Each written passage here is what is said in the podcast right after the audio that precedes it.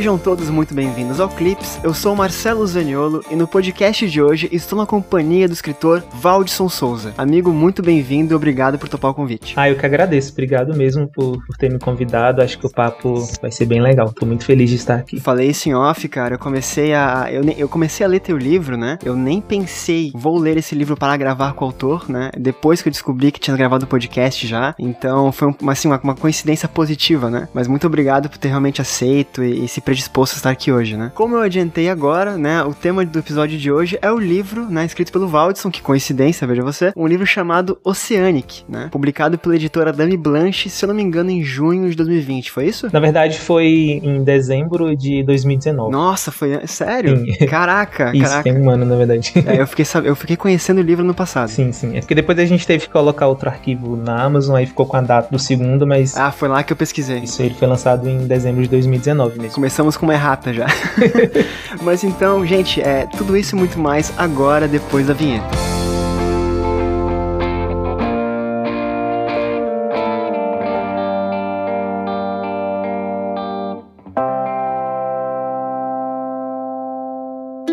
O Clipes é conteúdo. Tudo que leio, escrevo, ouço ou vejo que acredito valer a pena discutir com amigos e apresentar a você.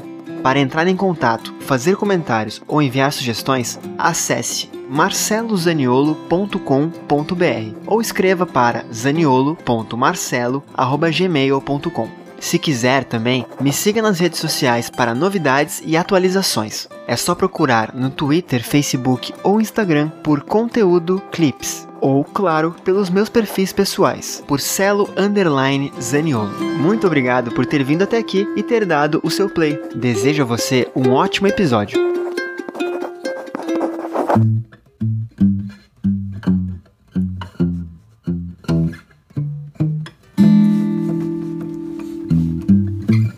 Valdisson, vamos lá. Vamos começar com a. Sempre que eu falo com o autor, cara, eu gosto de fazer umas perguntinhas mais básicas, assim, pra gente se conhecer melhor, pro ouvinte também saber da onde a, a tua história nasce, né? Porque eu acho que todo autor passa um pouco de si pra obra, né? Então vamos lá. Prazer. Qual é o seu nome completo, sua idade, sua altura, por favor? O... Meu nome é, é Valdo Gomes de Souza, eu tenho 29 anos, a altura é 1,74. eu nasci aqui. Era brincadeira, mas tudo bem.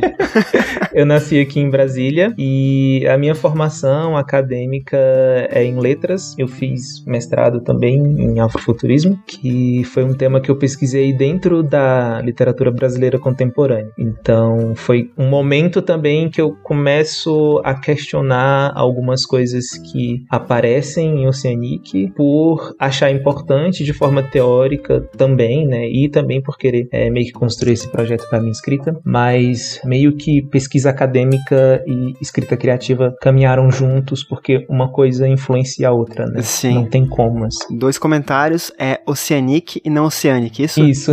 Oceanic, perfeito. É, e segunda coisa, explica pra gente, assim, por alto mesmo, o que, que é esse conceito de afrofuturismo? Tá, de uma forma bem resumida, assim, o afrofuturismo, é, e aí também é o conceito que eu acredito, né? Tem outras pessoas que vão definir de outra forma, mas eu defino como ficção especulativa, ou seja, fantasia, ficção científica e horror sobrenatural, de autoria negra, com protagonistas negros, e também com a temática que se volta para discutir negritude, assim, seja pensando racismo ou é, pensando em outras questões também, de cultura, tecnologia, história. Então é, é, uma, é um tipo de obra que você usa ali a ficção especulativa para falar sobre a experiência negra. Assim. Então, não, não é só simplesmente você colocar pessoas negras protagonizando histórias de ficção científica, enfim, mas você também tem que ter uma discussão que, que vai além disso, né? Que seria dessa representação que é mais visual, mais cosmética. Essa representação, no caso, no afrofuturismo, tem que estar tá interligada ali com os interesses da população. Cara, é, já vamos entrar também em sinopse e tudo mais, mas eu, eu, li, eu peguei esse livro para ler meio sem, sem saber o que esperar, assim, na verdade, né? E quando eu descobri que eram é, personagens negros, cara, e quando a história foi crescendo,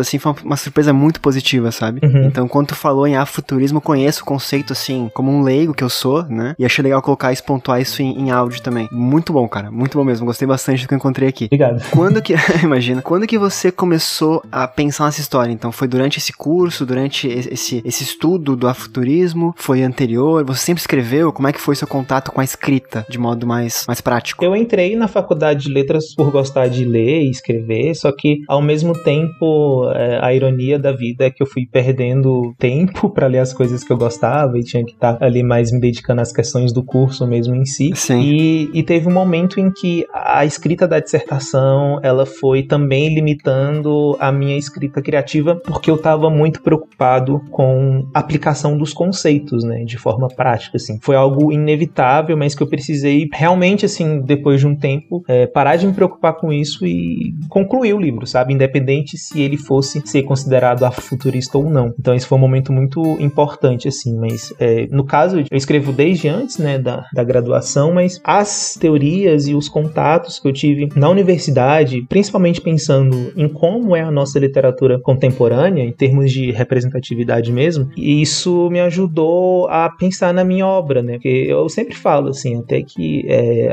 aquele vídeo da Shimamanda Adichie, do, do risco da, da história única, a, a, mesma experiência, assim, de realmente eu estar ali nos meus primeiros escritos e construindo personagens brancas que não faziam nenhum sentido, assim, com a minha realidade, né? Mas porque era o que eu estava acostumado a consumir. Então eu precisei também dessa, desse contato, assim, com essas discussões mais teóricas para questionar o que eu estava produzindo de, de forma criativa, né? E, e nisso foi meio que, que misturando, as preocupações foram para escrita criativa, ficção, e aí teve um momento que atrapalhou um pouquinho, porque eu estava muito preocupado com essas teorias, e depois as coisas ficaram no nível assim que realmente eu entendi que também é, existe uma, um, uma distância né, entre o que, a gente consegue fazer, o que a história pede naquele momento, mas é, Oceanic foi justamente ali nesse meio do, do processo do, do, mestrado mesmo, né? Inclusive assim, parar algumas vezes de escrever, retomar depois, por causa de rotina mesmo. E aí no fim eu consegui, é, na verdade, tipo, no ano que eu, que eu defendi a dissertação, foi mais ou menos na mesma época que a Dame Blanche é, aceitou publicar. Ah. Então foi tudo meio que acontecendo assim ao mesmo tempo, né? Terminando o mestrado e sabendo que o livro ia ser publicado naquele mesmo ano ainda. Cara, a conversa hoje vai ser assim, tu falando alguma coisa e eu pontuando outras, tá? Tranquilo. Primeira coisa, cara, é muito louco, e eu não falo isso querendo polemizar nem nada, eu acho necessária essa reflexão, inclusive, que quando a gente começa a ler um livro, independente de quem é o autor, ou de, de qual país a pessoa é, enfim, de como chegou até a gente, pelo menos comigo, né? É, branco, etc. Cara, tu lê o livro pensando que são personagens brancos, uhum. né? Isso é muito, muito estranho, cara. E, e sempre que eu pego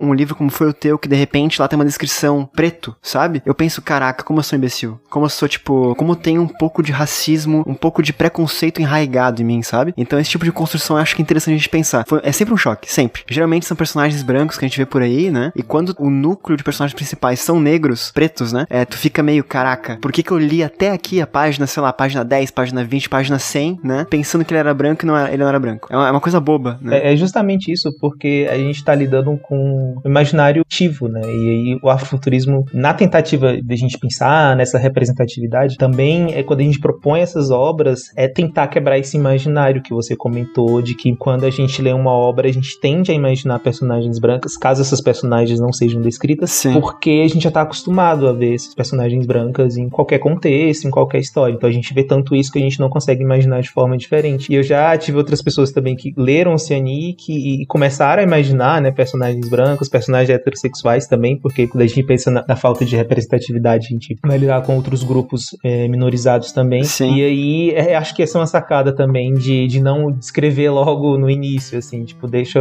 deixar o leitor imaginar um pouco, e aí lá no meio, mais pro fim, vai ter uma, uma descrição. Pra né? chocar Porque mesmo, também né? tem essa necessidade de urgência, que parece que tem que descrever logo na primeira página, não pode descrever mais pro final. Sim, sim. E, e é isso, assim, eu acho que é, a gente tem que, as pessoas que escrevem precisam escrever tanto personagens brancas quanto personagens negras pra gente é, realmente tentar mudar um pouco, né, isso, porque senão a gente vai sempre deixar, é, se pensar assim, ah não, não tá descrito, então são personagens brancas, a gente sempre vai deixar como se isso fosse a norma, né. Exato. E aí a gente não vai conseguir é, modificar esse pensamento e essa forma de, de imaginar outras histórias e outras possibilidades mesmo. Né? Eu leio muito, no Twitter principalmente, redes sociais, assim, o pessoal falando, gente, se seu personagem é preto, fala, ele é preto. Não importa quando realmente, né, mas deixa claro, né, pra não dar uma depois J.K. Rowling vindo repaginar os personagens, né, meio que ao Deus dará, assim. Né? Sim. E é muito, esse choque é muito necessário. É, eu, eu, eu tenho, assim, não sou o exemplo de nada, mas eu, eu sempre tento ser uma pessoa de mente aberta e, e trabalhar com todos os meus preconceitos e, e tentar uhum. é, mudar a minha forma de ver o mundo, né? Então, são vários preconceitos que esse choque é necessário. Muito bacana. Outra coisa que eu percebo também, eu gosto de escrever, eu tenho um livro publicado também, não, não, né? Eu não sou um escritor de mão cheia, assim, mas eu tento. Uhum. E, cara, a tua narrativa, Valdson, cara, parabéns, assim. Tinha uma. Eu não sei como é que foi o trabalho também da editora, eu quero saber como é que tu chegou na editora de fato, como é que foi esse trabalho de publicação. Mas, cara, é, é o tipo de. Sabe quando tu pega um parágrafo? Quem escreve vai entender. Você escreve a ideia bruta. Aí depois volta uma, duas, três, cem vezes naquele parágrafo, né? Quando tu consegue encontrar o parágrafo, entre aspas, perfeito, tu fica muito feliz, sabe? E eu, como uma pessoa que escreve, lendo algumas passagens tuas, uns fins, fins de capítulo, inícios de outro, umas brincadeiras de palavras, assim, eu, cara, isso aqui foi muito lapidado. Não é uma coisa assim, tipo. Ai, obrigado. Sabe? Não é uma coisa assim jogada no papel e, ah, a primeira ideia, o, o, grosso tá aqui, vou publicar assim mesmo, sabe? Uhum. Então eu vi esse esmero, talvez por gostar de escrever, é, lógico, por gostar de escrever, também por ter feito essa, essa, essa academia de letras, né? Uhum. E também por estar tá tão envolvido com a, com, a, com a teoria que tu colocou agora, né? Então bacana, mas vamos entrar um pouquinho na Dame Blanche, cara. Como é que chegou na, na editora? Como é que foi esse trabalho de publicação? Eu não lembro exatamente a data, porque o processo foi um pouco longo, assim, mas elas é, lançaram uma chamada para autores negros, autores e autoras negros. E aí, para mim, foi muito interessante porque até então a Dame Blanche só publicava mulheres, né? E aí, quando, quando eu vi a chamada, até fiquei na dúvida, assim,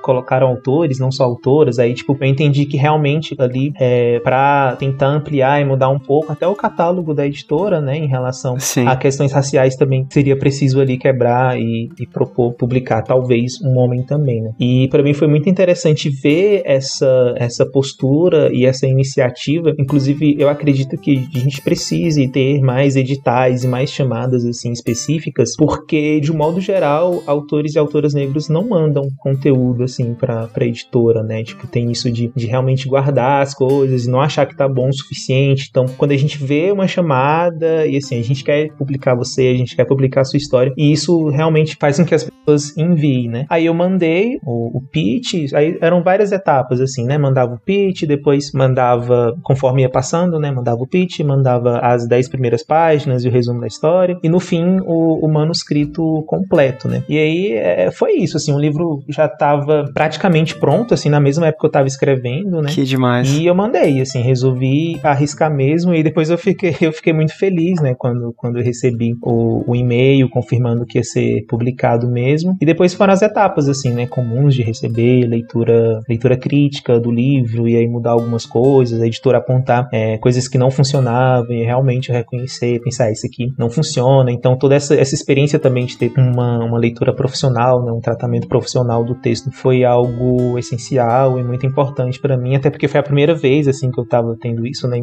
Isso que eu ia perguntar agora, se é o primeiro livro publicado. Sim, primeiro livro publicado. Na mesma época, assim, teve o, o, o Conto da Né? Que foi selecionado também. Foi tudo acontecendo ao mesmo tempo, assim, né? Esse tratamento mais, mais profissional dos textos, inclusive em dois espaços que são bem importantes, assim, né? Pra gente pensar a, a nossa ficção especulativa brasileira. Né? Cara, eu perguntei da Demi Blanche porque eu, eu acompanho bastante tempo já o trabalho da, da editora, né? Eu acho muito bacana a proposta dela, assim. Temos boas editoras no Brasil trabalhando ainda seriamente, mesmo com pandemia e tudo mais, então... É, e, e, eu tenho uma estante de livros, tô olhando pra ela agora aqui, que tá abarrotada de coisa que eu não li ainda. Uhum. Eu só abro a sessão de comprar, atualmente, né? Só abro a sessão de comprar livros quando são autores nacionais, assim. E aí, eu, por que que eu falei, né? Perguntei especificamente da editora, porque foi através dela que eu te conheci. Uhum. E eu até abri o link, que tava procurando o link quando tu falava, pra, pra falar pro ouvinte, mostrar pro ouvinte depois como é que foi feita a, essa venda que me, podem ter tido outras estratégias, né? Mas foi assim que chegou até mim. Era uma postagem, né? Uma thread, né? Um fio no Twitter falando o que que é Oceanic, uhum. né? Aí tinha várias imagenzinhas, eu não sei se tu lembra do que eu tô falando. Sim, sim, foi uma ação que a gente fez em dezembro pra comemorar um ano, né, de lançamento. Exatamente, foi quando eu conheci. Aí tem várias imagenzinhas que cada uma delas fala de, um, de, um, de uma perspectiva, né, de um, desse teu mundo, como é que esse mundo de Oceanic funciona, né? Uhum. Aí tem a primeira imagem, é, pra dar um exemplo, né? Eu vou colocar o link na postagem depois. Oceanic é uma metrópole tecnológica construída nas costas de uma criatura gigante que vive no litoral de um território que já foi conhecido como Brasil. Aí tu para, pensa, putz, cara, que coisa, que coisa louca, né? Que coisa inteligente, interessante, assim. Aí tu segue lendo e cada, cada imagem acrescentava um elemento a mais, sabe? Eu, eu antes de dar retweet nisso, porque eu, retuitei na época, né? Uhum. Eu já comprado teu livro. Foi uma forma legal de falar e eu comprei o livro meio que sem saber qual era a sinopse, não te conhecia, né? Não sabia o que esperar, mas foi tão bem vendido aquele mundo que eu, beleza, eu preciso entender esse mundo aí. Então, é, eu não podia fazer esse papo contigo agora sem falar da, da, da estratégia que eu achei muito bacana, assim, uhum. e, e, foi muito para mim muito efetiva, né? Comprei teu livro, cara. Aí, daqui pra frente, a gente começa a entrar na obra propriamente dita, né? Posso pedir pra ti uma sinopse, cara? Tá. Eu é... sei que é difícil o autor fazer sinopse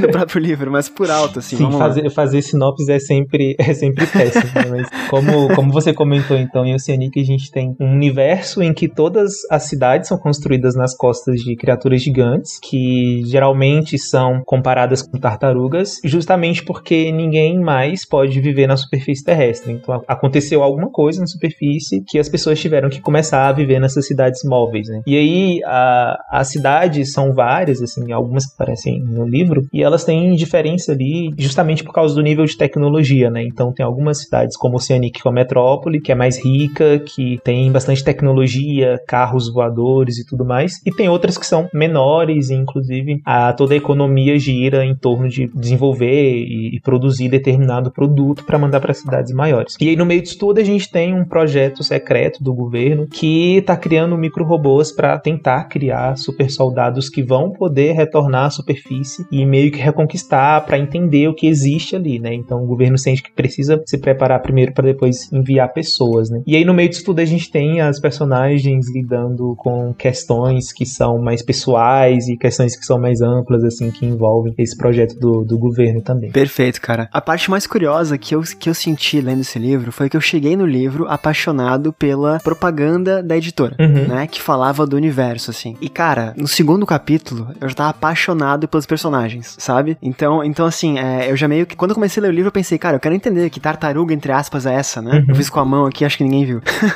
agora, agora, quando eu comecei a ler o livro, eu pensei, dane essa tartaruga, eu quero saber a história dos personagens, né? Então, começa. Esse é um ponto, assim, que o universo é muito bacana, ele é muito interessante, né? Mas, no final, quem leva a história adiante são os personagens. E todos eles são, cara, são formidáveis, assim. São profundos, né? São, são densos, são, são reais, né? Não é aquela coisa do, do, do inteligente, bonitinho, feio, só o que, blá, blá, aquelas, aquelas, aqueles estereótipos que a gente tá acostumado a trabalhar e a ver em, em todos os tipos de, de cultura, né? O primeiro ponto foi esse, assim. Mas vamos lá, pra não, pra não, não, não, não vamos tirar a tartaruga branca da sala, né? É, da onde vem a tartaruga, cara? Porque na verdade na tartaruga ele fala que pode ser deuses, podem ser máquinas, ninguém sabe o que são de fato, Fica né? Fica esse mistério. Da onde, da onde que vem essa, essa plot, cara, esse estalo? Então, é, teve, acho que em 2000, 2013, assim, quando eu tentava participar do máximo de, de edital possível, de, de contos, de antologias, é, tinha uma que eu nem cheguei a terminar o, a história de escrever, é, que era de criaturas gigantes, assim. Então esse era o, o argumento principal da antologia, tinha que ter criaturas gigantes. E aí eu tive uma ideia de uma criatura que carregasse uma cidade nas costas, né? Que aí depois acabou se tornando a parte 2 de Oceanic. É, e isso vem uh, de uma referência, assim, de um jogo que eu gosto muito, que é o Shadow of the Colossus, Sim. porque nesse jogo, assim, é, tem basicamente o protagonista tendo que destruir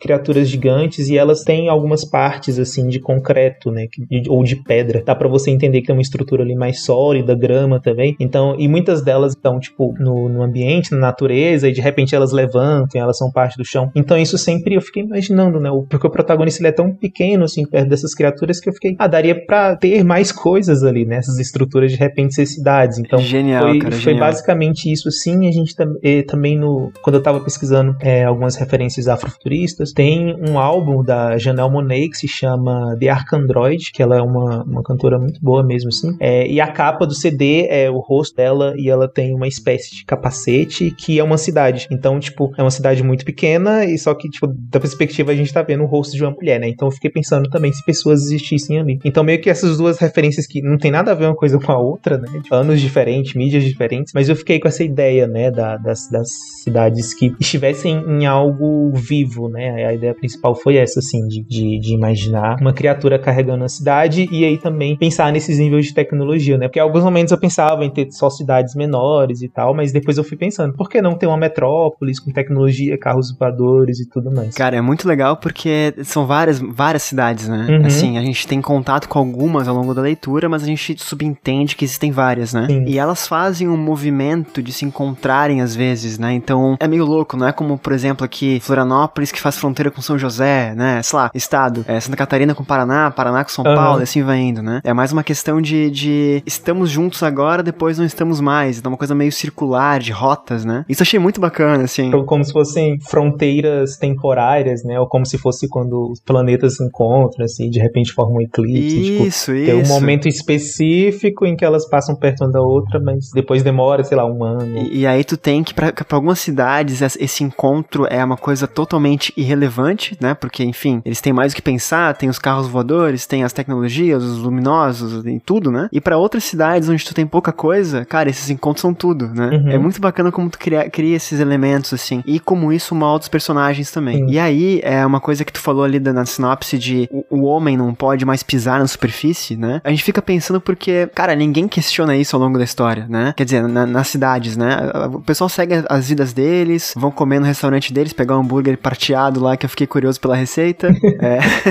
tem, que, tem que disponibilizar um dia, cara. Uh, tem um hambúrguer prateado na história pra quem é uma, uma hamburgueria, né? É Silver Burger, né? Isso, exatamente. É, pra, pro ouvinte que não, não leu o livro, vai ler com certeza, então é bom colocar esse, essa pitadinha aqui. E, e aí as pessoas estão nessa rotina delas não se perguntam, né? E é inteligente que tu coloca o player, né? O, o, o jogador que pensaria nisso, que é o governo, né? Se tem alguém que, que tá, tá ciente da situação de, do, do, do, que acontece no mundo, com certeza é o governo, né? Uhum. Não é a pessoa que tá trabalhando no dia a dia lá, fazendo aquele beabá, né? Aquela rotina meio, meio morosa, meio cansativa exaustiva, assim. Então isso funciona muito bem. E a parte do sci-fi, cara, é uma explosão, né? É uma. É uma eu, eu gosto muito de como tu trabalhou. Eu não vou dar spoilers, tá? Então fica tranquilo que esse, esse episódio é sem spoilers, mas eu gosto muito de como tu trabalha com, com esse sci-fi, sabe? É um tipo de coisa que, que, que me atrai bastante desde sempre, assim, de todos os conteúdos possíveis me atrai bastante. Vamos lá, comecei a ler teu livro, né? Primeiro capítulo, cara, é, já não bastasse essa surpresa de, de gostar dos personagens, né? Eu sofri tanto pelo Rafa em relação ao Jonas. Sério, eu senti a dor dele. É um livro muito sensível. É assim, é, é isso que eu acho que, que me ganhou na, na, na escrita, sabe? É, eu não esperava muita coisa que eu encontrei ali, né? Eu não esperava, mesmo assim, tantos personagens negros, né? Tanto é, é, o casal, o Jonas e o Rafa, eu não imaginava. Depois nós temos mais pra frente é, o Félix, a Laura e o Júnior. Isso, né? Uhum. Cara, assim, olha, cada, cada vez que surgia um, um, tipo de personagem novo, assim, eu me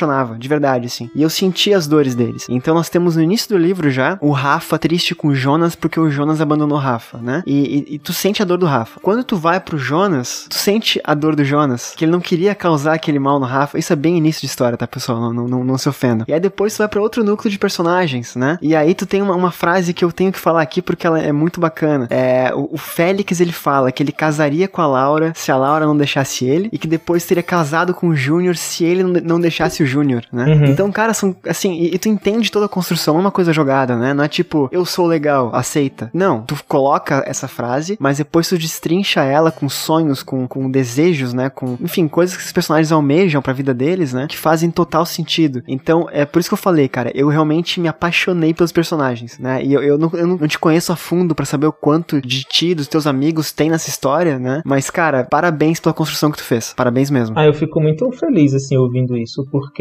uma das ideias lá no, no começo, quando eu comecei, era justamente que o mundo não se sobressaísse, né? As personagens, porque é, era algo muito mirabolante, algo muito grande, assim. Com certeza. Essa dimensão de ter uma metrópolis em cima de, de uma cidade que tem uma redoma e essa cidade ao mesmo tempo tá ali caminhando e afundando no oceano. E aí acho que também a ideia de, de ter perspectivas diferentes e perspectivas muito localizadas, né? Então, é alguém que trabalha e que, tipo, odeia aquele trabalho, mas tá ali porque não consegue, não tem outra oportunidade, né, de fazer outra coisa e se sente preso naquele contexto, né? E aí a gente vai pegando. A ideia foi essa, né, de ir mostrando alguns elementos do, do universo mesmo aos poucos, então, porque faz parte da rotina, né? Então, de repente tem que pegar o metrô e aí usa o chip que tá no pulso, que é o sistema de identificação da cidade. Então, foi muito esse objetivo mesmo, assim, né? De, de não tentar é, despejar tudo que esse universo tinha a oferecer, mas colocar essas perspectivas localizadas, porque, sei lá, eu fico pensando assim, a gente, no nosso dia a dia, a gente não para pra questionar. Claro que a gente pode devagar e ficar pensando, nossa, mas como é que um avião pode voar? É tão pesado, mas são coisas do nosso dia que a gente, enfim, né? Talvez se a gente estivesse narrando uma história, a gente não pararia pra, tipo, escrever todo o funcionamento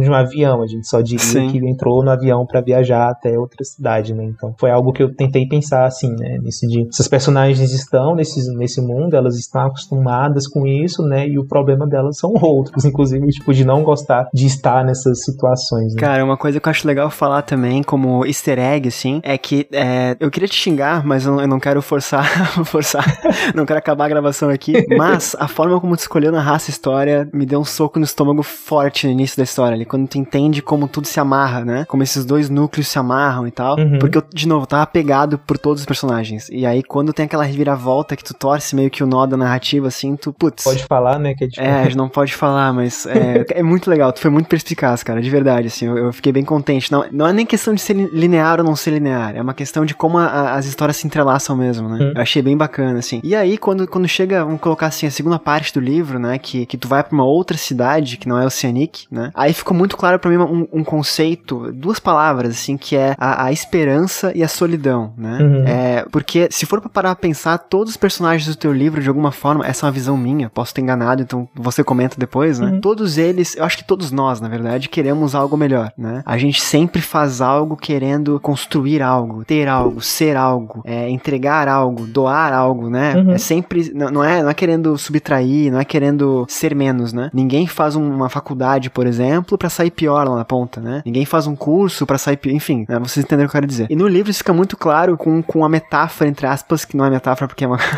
acontece de fato, que é o salto, né? Uhum. Todo mundo pensa que ao saltar você vai encontrar uma coisa melhor, né? E, e isso, isso é, é algo que também tem a ver com o Rafa. O Rafa também, ele, ele, ele tá em contato com o Jonas mesmo depois do que aconteceu, porque ele acha que as coisas podem ser melhor. Uhum. E, e, o Jonas também, ele, ele, ele, ele volta a falar com o Rafa porque ele se arrepende do que aconteceu e ele quer. A gente nunca, nunca, por mais que sempre tenha uma pulguinha atrás da orelha dizendo pode dar errado, a gente nunca realmente acredita que pode dar errado, né? E a tua história, ela, ela vai por esse caminho de solidão, de desilusão, né? De é, esperança e desesperança, né? Então essas brincadeiras são muito, muito sutis e muito bacanas na tua história, porque é, é, isso aproxima do leitor o personagem, né? Eu não sei se foi intencional isso ou não, ou se foi uma percepção somente minha, mas aquele emblema do salto de, cara, eu vou saltar dessa cidade uma cidade maior, que é o Oceanic, é, é, me chamou muita atenção, assim, sabe? E aí a gente pode pensar tanto nesses saltos mais metafóricos, assim, né? Tipo, de decisões que a gente faz na vida e precisa arriscar e não sabe no que vai dar. E no livro esse salto realmente literal, né? Que é tipo, você achar que outra cidade vai ser melhor porque, enfim, vai ter mais oportunidade que a sua. É, e aí, mais ah, agora há pouco você mencionou, assim, tipo, de, do que tem de mim no livro, né? E, tipo, acredito que a gente sempre, quando a gente escreve, a gente coloca muita coisa da gente, né? Por mais que a gente não queira admitir, e às vezes é, é difícil a gente é, realmente se entregar, assim, de fato e não. É normal, não, né? E abandonar aquele pensamento de que tá pessoal demais. É, então, a, a segunda parte mesmo, assim, de ter essas personagens numa cidade menor e que tem outra cidade que passa por perto, que é maior e supostamente vai ter oportunidades ali, né, de crescer, enfim, mudar a própria realidade, porque é, justamente na tentativa de construir outro futuro, é muito próximo com a minha própria experiência, assim, com a universidade, porque é, eu, Sério, cara? Sim, eu morava numa cidade do Goiás, que fica bem perto de Brasília, e eu estudei na UNB, né, então eu tinha que ir pro centro de Brasília todos os dias, pegar um ônibus, assim, de, tipo, mais ou menos uma hora e meia e tal. Então, esse pensamento, assim, de que Brasília representava uma cidade maior e melhor porque tinha oportunidades de emprego, enfim, né? Tipo, comecei a, a estudar lá, então a carreira também começou a andar a partir do momento que eu fui para esse, esse outro espaço geográfico, né? E então é muito, e isso é muito comum aqui, da experiência de, de muitas pessoas, porque não só Brasília, né? Mas vários lugares são assim, de você ter um centro outras cidades menores, outros bairros menores menores em que as pessoas precisam se locomover, né, para trabalhar ou estudar ou enfim. E aí fazer esse todo o movimento, né, e de repente querer mudar para essa cidade porque toda a sua vida social tá lá, e seu emprego, seu, seu sua escola, sua faculdade tá lá, né? Então essa parte sim é totalmente da minha experiência, esse sentimento, né, de, de, de enfim, de realmente querer saltar aí para esse outro lugar, inclusive depois de desconstruir isso e, e entender que até inclusive pensando na, na carreira de autor mesmo, né? Antes de ser publicado, eu achava que eu teria que me mudar para São Paulo para ser publicado. Assim. Os grandes eventos, né? As pessoas, né? Eu pensava assim, mesmo que em determinado momento eu comece a publicar, minha carreira só vai. É, claro que agora a gente está em outro momento, né? Com eventos online e tudo, por conta da pandemia. Mas até então, assim, antes de eu publicar, era muito esse pensamento, assim, de tipo, a maioria dos eventos acontecem lá, as editoras maiores estão lá. Inclusive, é, são dados, assim, de quando a gente pensa né, na nossa literatura brasileira, tipo, de publicar mais pessoas do Sudeste, do Sul, né? Então eu ficava pensando nesse, nesse aspecto, né? Só que eu acho que hoje a gente está em outro momento, inclusive, né? De, Pô, finalmente. Pensar né? em outros movimentos e da importância de, de, de, publicar pessoas de outros lugares também, né? A gente falar sobre isso e de ter a galera do Sertão Punk, por exemplo, que tá aí pensando no, no Nordeste, né? E a gente tem pessoas de outros estados falando também sobre representações problemáticas de coisas que são desses estados, né? De pessoas que são desses estados. Então, acho muito importante também a gente fazer esse movimento,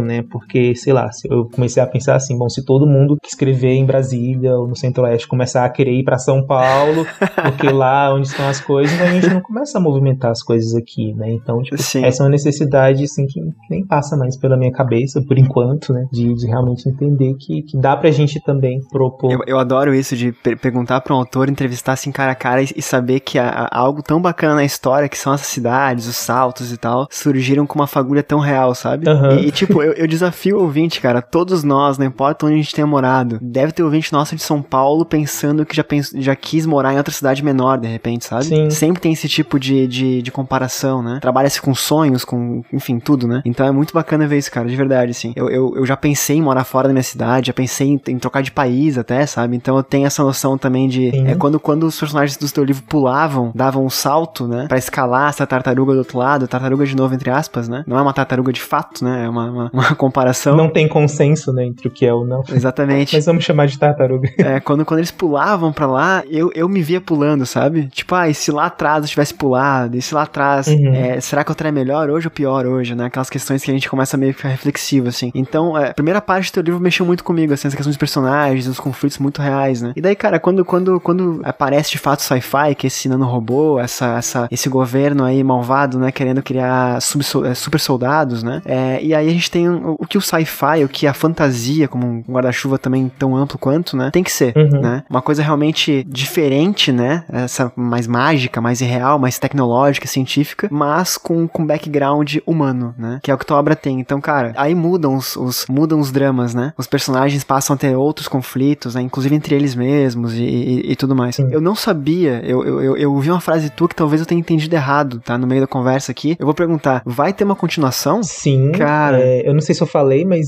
mas vai. É, inclusive, isso era algo que eu realmente não tinha planejado, assim, é. quando eu escrevi o primeiro. Eu queria só terminar aquele, tipo, independente. Tu falou alguma coisa assim, tipo, ah, isso eu vou abordar na, na, na Oceanic parte 2, uma coisa assim. Não, acho, acho, que eu tinha falado da parte 2 do livro, mas, mas enfim. Ah, pode vai, ser, pode mas... ser. Bom, peguei uma, uma pista errada, acertei, vambora. Sim, não, mas, mas vai ter continuação sim. É, a Dami Blunt já deu o sinal verde para eu poder escrever. Inclusive, atualmente eu tô relendo o Oceanic para realmente pegar alguns pontos ali que eu de fato não tinha planejado é, escrever uma continuação, porque eu só queria terminar ele, independente do ah, se aberto ou não. Eu queria terminar o primeiro. É, e agora eu tô nesse movimento, assim, de já sei exatamente o que vai acontecer, assim, em termos de, de, de como explorar as partes mais amplas, né, do que já foi posto no, no primeiro livro. Mas vai ter sim continuação. Eu tô bem animado, assim, para pensar em formas de expandir o universo, né. Tem, vou tentar manter na mesma pegada, assim, de tipo, de deixar que os personagens sejam mais importantes, que o, o world building seja mais um,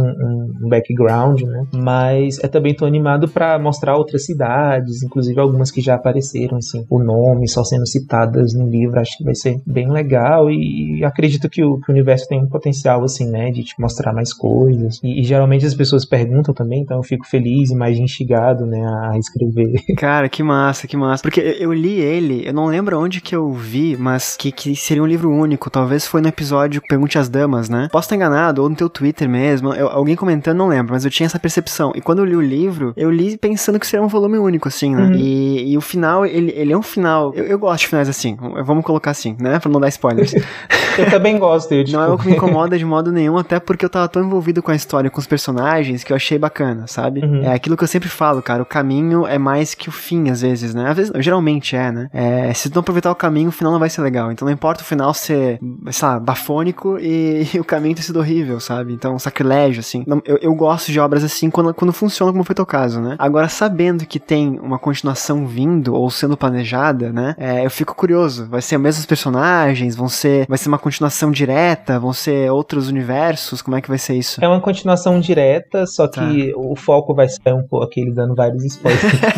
é, Difícil, uma continuação né? direta. Desculpa, o cara. Foco, o foco vai sair um pouco de Oceanic e ser em outra cidade agora, mas é, algumas personagens retornam de uma forma ou de outra, assim. E por enquanto acho que é isso que eu posso falar, até porque eu ainda tô nesse, nesse processo, né, de, de fazer os planejamentos e já claro. coloquei alguns rascunhos, assim, assim no papel, mas é, dos feedbacks, assim, comentários de, de leitores, muitas pessoas perguntaram, né, tipo, e, e, isso foi algo que, que me animou, inclusive, a começar a pensar, né, de fato, a, a escrever e saber que tem pessoas que leriam a continuação, então acho que esse retorno, assim, é muito, muito importante, apesar de eu também ter ficado satisfeito com o final e ser daquela forma mesmo que eu imaginei, né, tipo, nunca foi pensado como um gancho para algo que viria depois, mas eu acho que é daquela forma que tá ali, dá para puxar outras questões, né, e também amarrar algumas pontas que, que ficaram soltas do, do outro. É, ele, ele serve como um gancho. Ele serve, mesmo não, não, não tendo sendo proposital, né, ele, ele serve como um gancho. Eu consigo, consigo ver alguns caminhos por ali. Uhum. E eu tô ansioso, cara. Tô bem ansioso, assim. É, eu, eu tenho, eu, eu, eu, tinha um outro podcast antes desse, né, que era de livros, e eu lia muita coisa, e, e uhum. eu peguei um período sabático sem podcast, comecei a ler muita coisa nacional, eu li muita coisa que eu não gostei, assim, tipo, não tô comparando com literatura de fora, nada, mas de fantasia sci-fi mesmo, que é mais a minha, minha seara, né? Eu acabei não. Muita coisa eu li assim, as ideias eram boas, uhum. ou, ou, o livro era meio mal escrito, ou o contrário, né? E assim, de longe, de longe mesmo, a tua obra foi a melhor que eu li nos últimos anos, assim, nacional, sabe? Então, nesse, nesse, nesse mundo de sci-fi, né? Nossa, é, cara, parabéns mesmo, de coração, tá? Tu ganhou um cara que vai te acompanhar bastante tempo aí. É, espero que quem tá nos ouvindo também fique com vontade de ler teu livro, né? Porque realmente foi uma, grata surpresa, assim. Eu vi que muitas pessoas com quem eu convivo na, na, na internet, né? O AJ,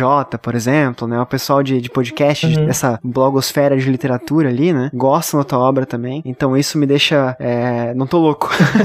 não tô. não tô sozinho aqui, mas eu gostei bastante, cara. Eu, eu leio devagar e eu li muito rápido o teu livro. Eu fico, eu fico lisonjeado ouvindo isso, assim, porque é um feedback, um retorno, inclusive, que me motiva, né? A continuar e, e saber que, que, enfim, uma obra tá sempre aberta a, a interpretações, assim, e, e as mesmas coisas que você tá elogiando que alguém pode não ter gostado, né? Porque, enfim, achou que claro. o universo precisava de mais explicação e tudo bem, assim, né? Tipo, é, saber que algumas coisas que eu planejei, também não tô dizendo que eu planejei tudo que está do jeito que tá, saiu lá porque estava definido certinho, mas saber que algumas coisas centrais, assim, que eu planejei, de fato, é, conseguiram agradar alguns leitores, para mim inclusive, a continuar pensando em formas, né, de, de melhorar a escrita e continuar é, construindo histórias e trazer essa continuação aí, né? Vamos ver no que vai dar. Não, vai dar bom, cara, vai dar bom. Também não quis falar que eu sou Bastião na verdade, né? Foi só uma, uma opinião sincera aqui falando com o autor. Eu acho importante é, é, também ser sincero e de alguma forma motivar também, né? Que venham mais trabalhos aí, mais livros. Sim.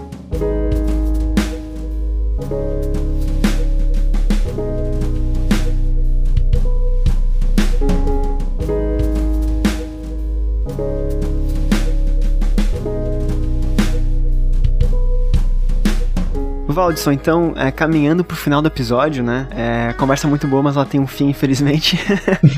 Não é pessoal, eu juro, cara. É, vamos lá. Eu queria deixar uma última pergunta para ti, né? E também já pode elencar depois links teus de, de, de, enfim, redes sociais, aonde mais você tem trabalhos publicados e, enfim, mais, mais pro jabá mesmo, né? Fica bem à vontade. Mas a perguntinha que eu te faço é, além da continuação, né, do, do Cianic 2, entre aspas, aí, é, além do, de, de, de, enfim, desse, desse conto na, ma, Mafagafo. Mafagafo, exatamente. Obrigado.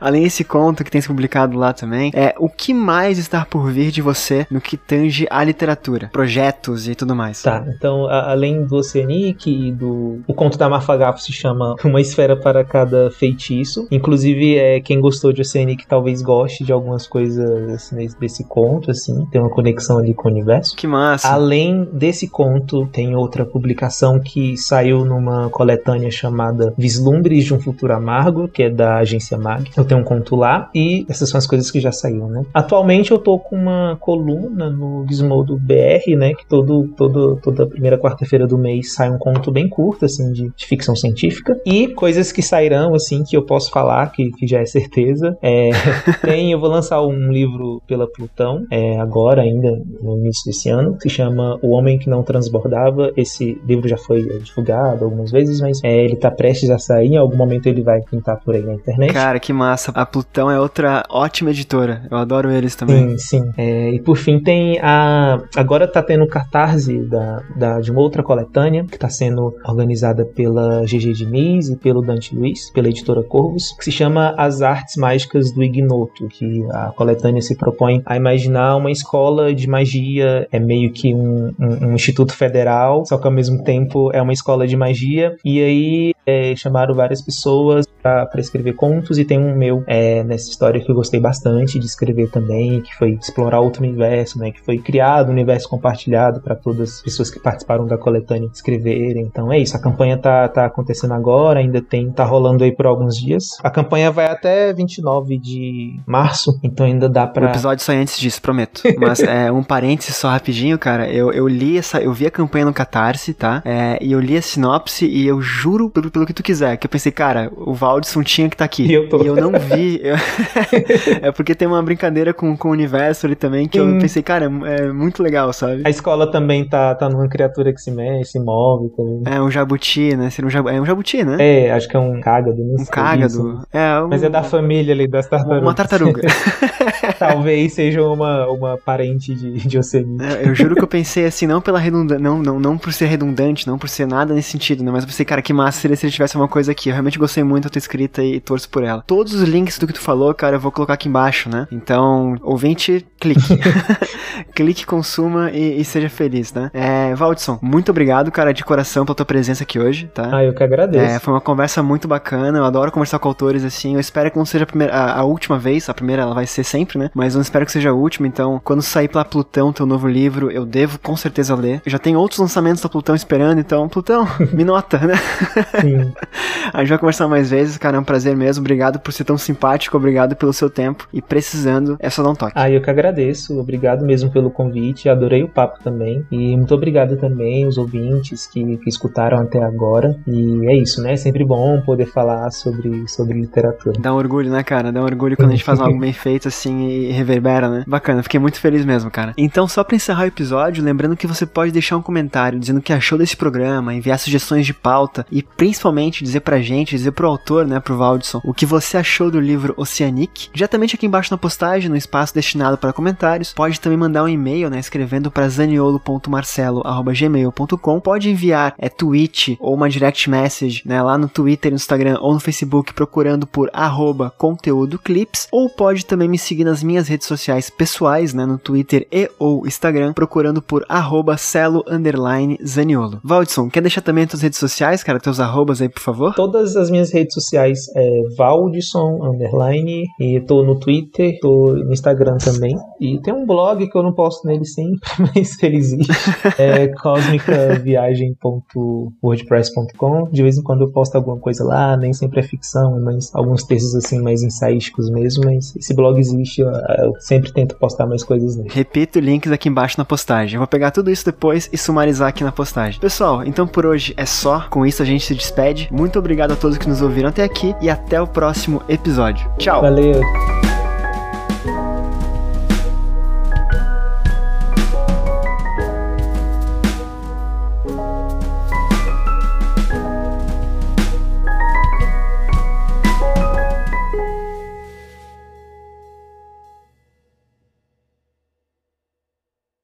Tem alguma coisa que tu queria falar que a gente não falou? Pode pensar um pouquinho, a gente tá um pouco de água aqui. É água, tá? Não é gin, não, tá?